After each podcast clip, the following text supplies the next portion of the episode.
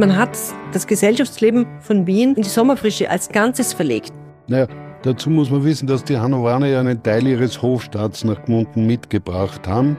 Und darüber hinaus ist durchaus eine ansehnliche Zahl wohlhabender Wiener Bürger und Aristokraten gegeben hat, die eine Sommerfrische gesucht haben und sich in Gmunden Villen gebaut haben. Und die haben also schon sehr intensiv untereinander Kontakt gehabt. Herzlich willkommen bei Wissensart, dem Podcast der Wissenschaft und Kunst vereint. Heißen Sie Elisabeth Juliane Nöstlinger, Marie-Therese Arnbohm und Hubertus Trautenberg bei einer Episode über die Sommerfrische am Traunsee. Ich erinnere zum Beispiel an die Villa Fernblick, wenn sie, die ein eigenes Theater hatte, oder auch im Haus meines Urgroßvaters, wo es also immer wieder gesellschaftliche Veranstaltungen hat. Man hat voisimiert, wie das so schön geheißen hat.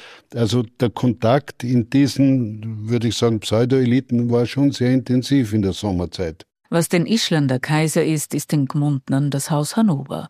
1886 zog das norddeutsche Königshaus an den Traunsee. Im Krieg zwischen Preußen und Österreich war die Herrscherfamilie auf der Verliererseite und musste fliehen.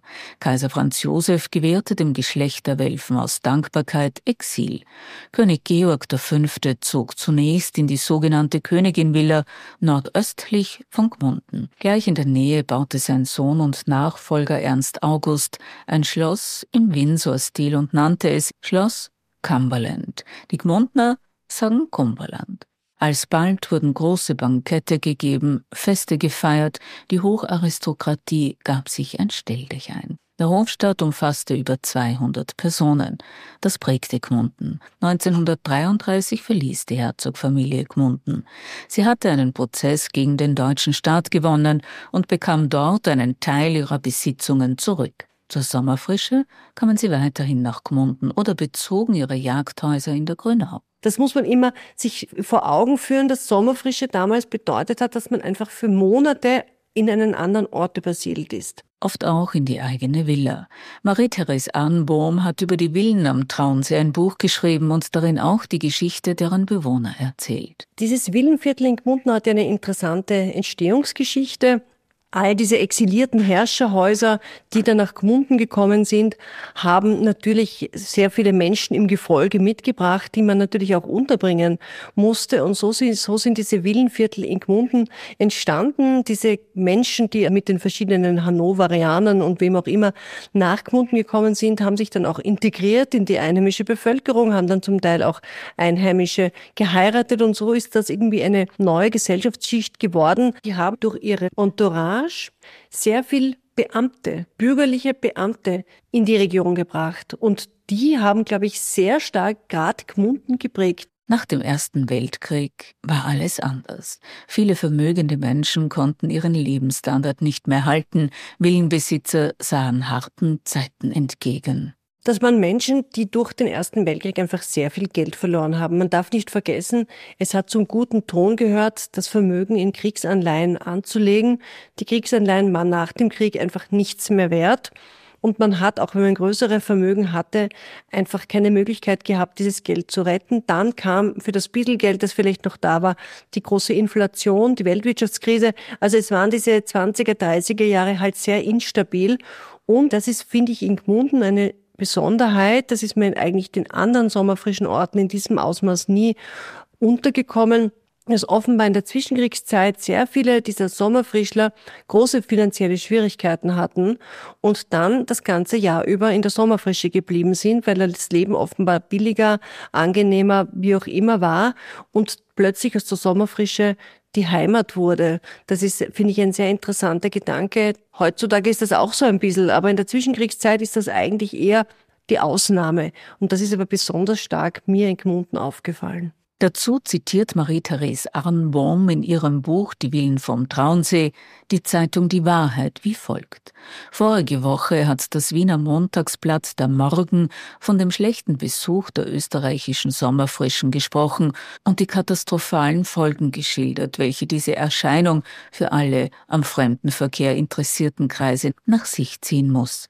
Der Morgen hat auch die Ursachen für das fast vollständige Ausbleiben der Sommergäste in den österreichischen österreichischen Kurorten eingehend besprochen, welche in den hohen Preisen, den schlechten hygienischen Zuständen und den sonstigen Schikanen, welchen die Fremden ausgesetzt sind, gesucht werden müsse und hat das in den österreichischen Alpenländern leider vorhandene Hakenkreuzunwesen als einen Hauptgrund dafür angeführt, dass zahlreiche österreichische Sommerfrischen leer stehen, während die italienischen und schweizerischen Erholungsstätten derart überfüllt sind, dass in vielen buchstäblich kein Bett aufzutreiben ist. 1938 werden dann in Gmunden 25 Villen enteignet. Manchen Besitzern gelingt es aufgrund von regelkonformen Ehepartnern, ihr Eigentum zu erhalten, weiß Marie-Therese Ardenbaum. Willkommen sind sie jedoch nicht mehr. Zug um Zug wurden die Prachtbauten rund um den See beschlagnahmt. Schulungszentren wurden eingerichtet, später Lazarette und Nazibonzen zogen anstatt der Sommerfrischler ein.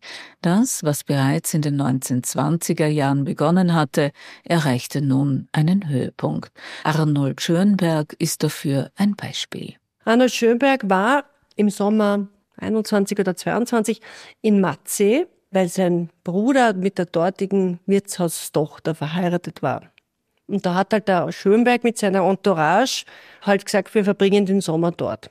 Aber wie die herausgefunden haben in Matze, dass der Großteil dieser Entourage und Schönberg selber ursprünglich, also sagen wir mal jüdischer Abstammung waren, ist dort ein riesiger Skandal losgebrochen und man hat dann Schönberg gezwungen, seinen Taufschein vorzulegen. Das hat er dann auch getan, hat aber nicht gereicht, sondern gesagt, das ist uns wurscht, der Taufschein, das, du bist trotzdem ein Jude.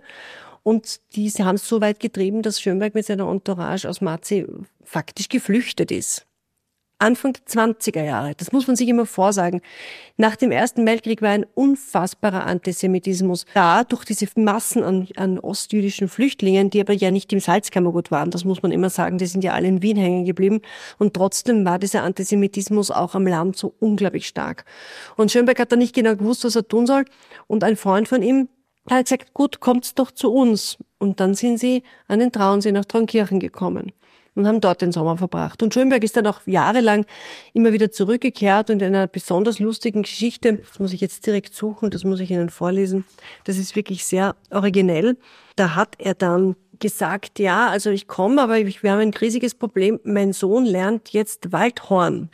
Und Sie können sich vorstellen, wie das ist, wenn jemand Waldhorn übt und er schreibt dann in einem Brief, den ich jetzt gleich finden werde, da schreibt er, das kommt uns nämlich insofern besser vor, nämlich andere Zimmer zu nehmen als im Jahr davor, als vielleicht von dort aus Georgs Horngebläse keinen so großen akustischen Schaden anrichten dürfte, der Herr Baron also, ebenso wie ich, weniger gestört würden. Wenn es schön ist, wird er sowieso seine öffentliche Beliebtheit riskieren müssen und im Freien blasen.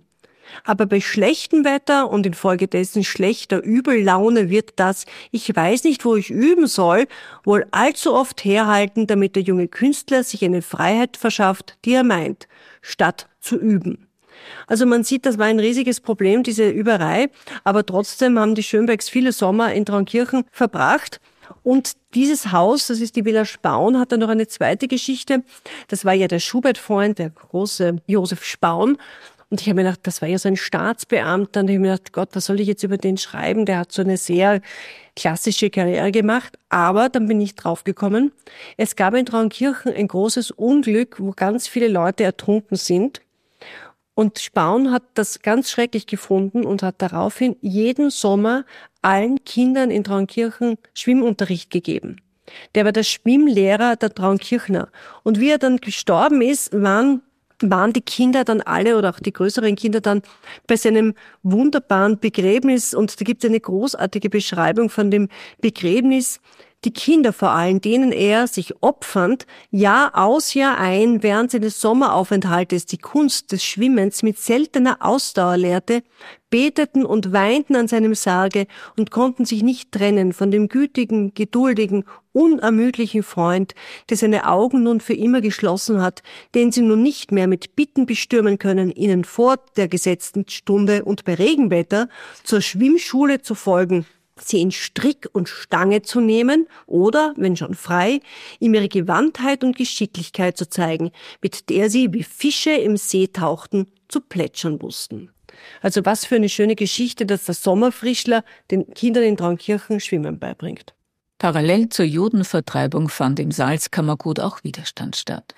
Das geht im Salzkammergut zurück bis zur Zeit der Gegenreformation. Marie-Therese Arnborn sieht jedoch auch geografische Gegebenheiten.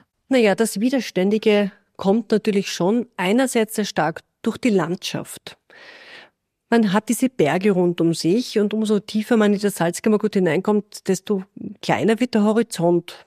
Ich glaube, dass das schon etwas damit zu tun hat, und was auch sicherlich eine große Rolle spielt, das vergessen wir noch heutzutage so oft, weil das heute so in unserer Kultur so keine Rolle mehr spielt, das ist die Religion.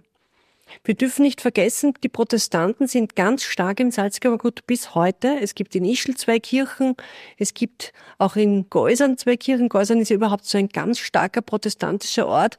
Also das war ja Widerstand.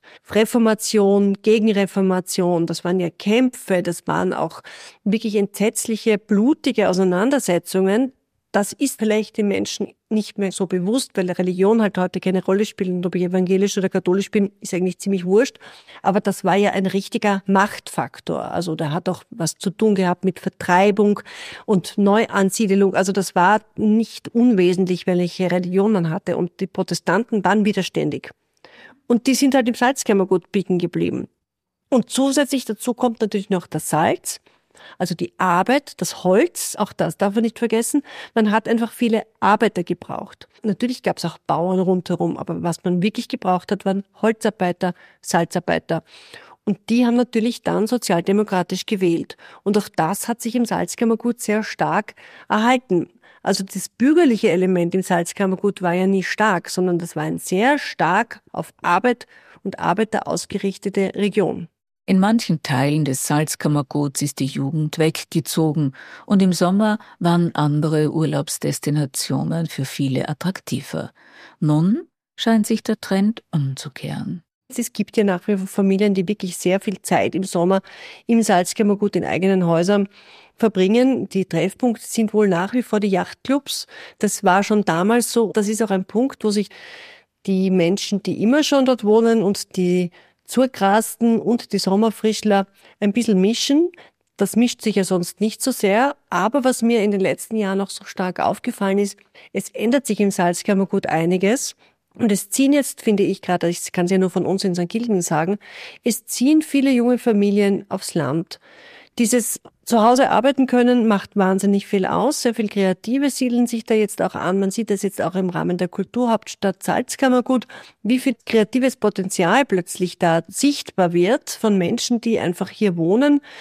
Und das Vereinsleben, das ja immer so stark das Salzkammergut beeinflusst hat oder auch geprägt hat, wird ergänzt mit neuen Vereinen oder neuen Vereinigungen, neuen Zusammen Herkunftmöglichkeiten, um das Wort Verein nicht immer zu verwenden. Da ändert sich jetzt vieles. Was, das erfahren wir am 9. März ab 11 Uhr beim Salon der Wissenschaft und Kunst im Seeschloss Ort mit Werken von Markus Hofer, Harald Schreiber, Petra Zechmeister und anderen. Tatjana Schnell und Christina Bern sprechen zum Thema Resilienz, Stärke auch bei Gegenwind. Marie-Therese Arnbaum liest aus ihrem Buch Die Willen vom Braunsee und zum Schluss diskutiere ich mit den Referentinnen über Widerstand und über Eros der Sommerfrische im Salzkammergut.